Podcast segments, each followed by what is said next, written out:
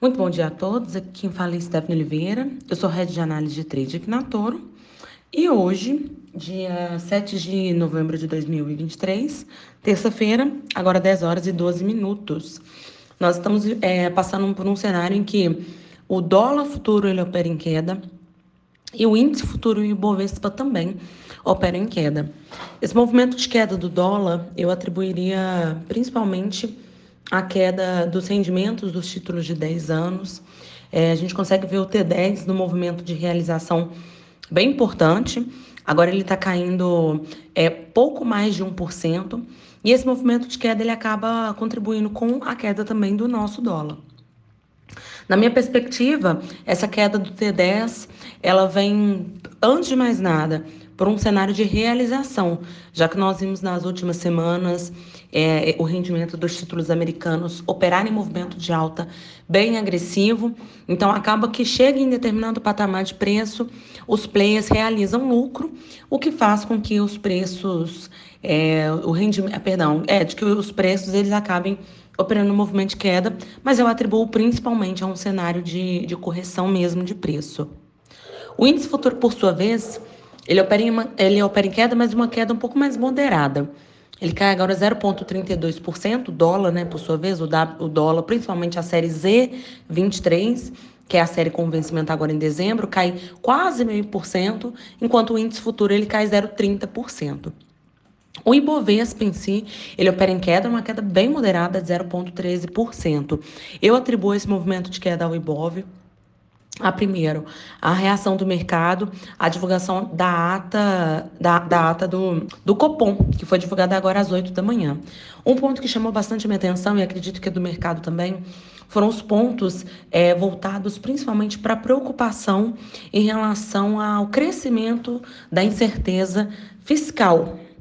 Então, uma vez que o mercado ele passa a, a questionar e a, a monitorar com certa preocupação sobre a não possibilidade é, de, de, no fim, a gente conseguir manter um déficit zero, isso faz com que os players fiquem receosos e isso acaba jogando o Ibovespa para um movimento de queda. O cenário de incerteza, ele contribui com esse cenário.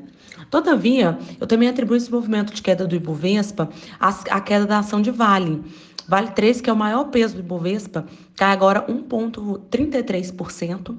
E esse movimento de queda ele vem muito também por conta da queda do próprio minério de ferro.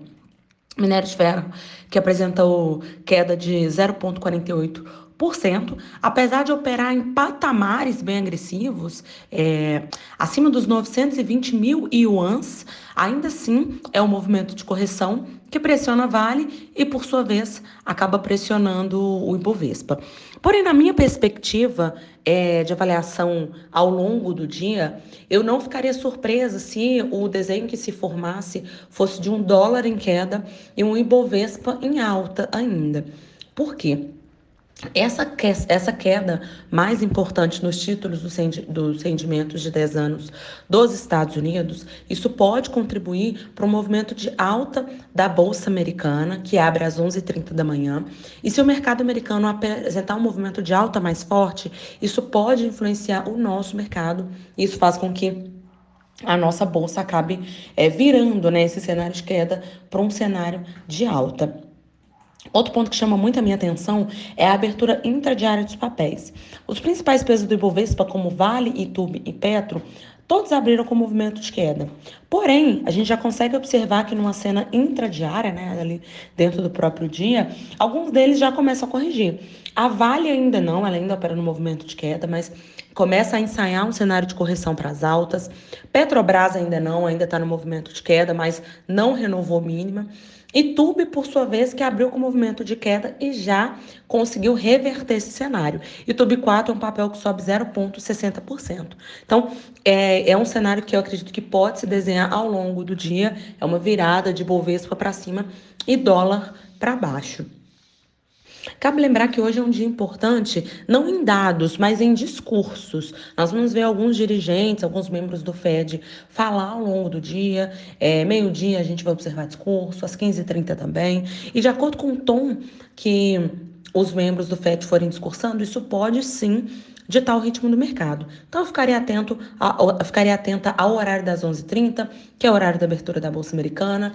É, se de fato os rendimentos dos títulos norte-americanos continuarem no movimento de queda, eu acredito que isso pode favorecer a Bolsa Americana para cima e nós, é, e os mercados emergentes como o Brasil, eles podem se favorecer. São esses os destaques do dia. Desejo a todos vocês uma ótima manhã, uma ótima terça-feira.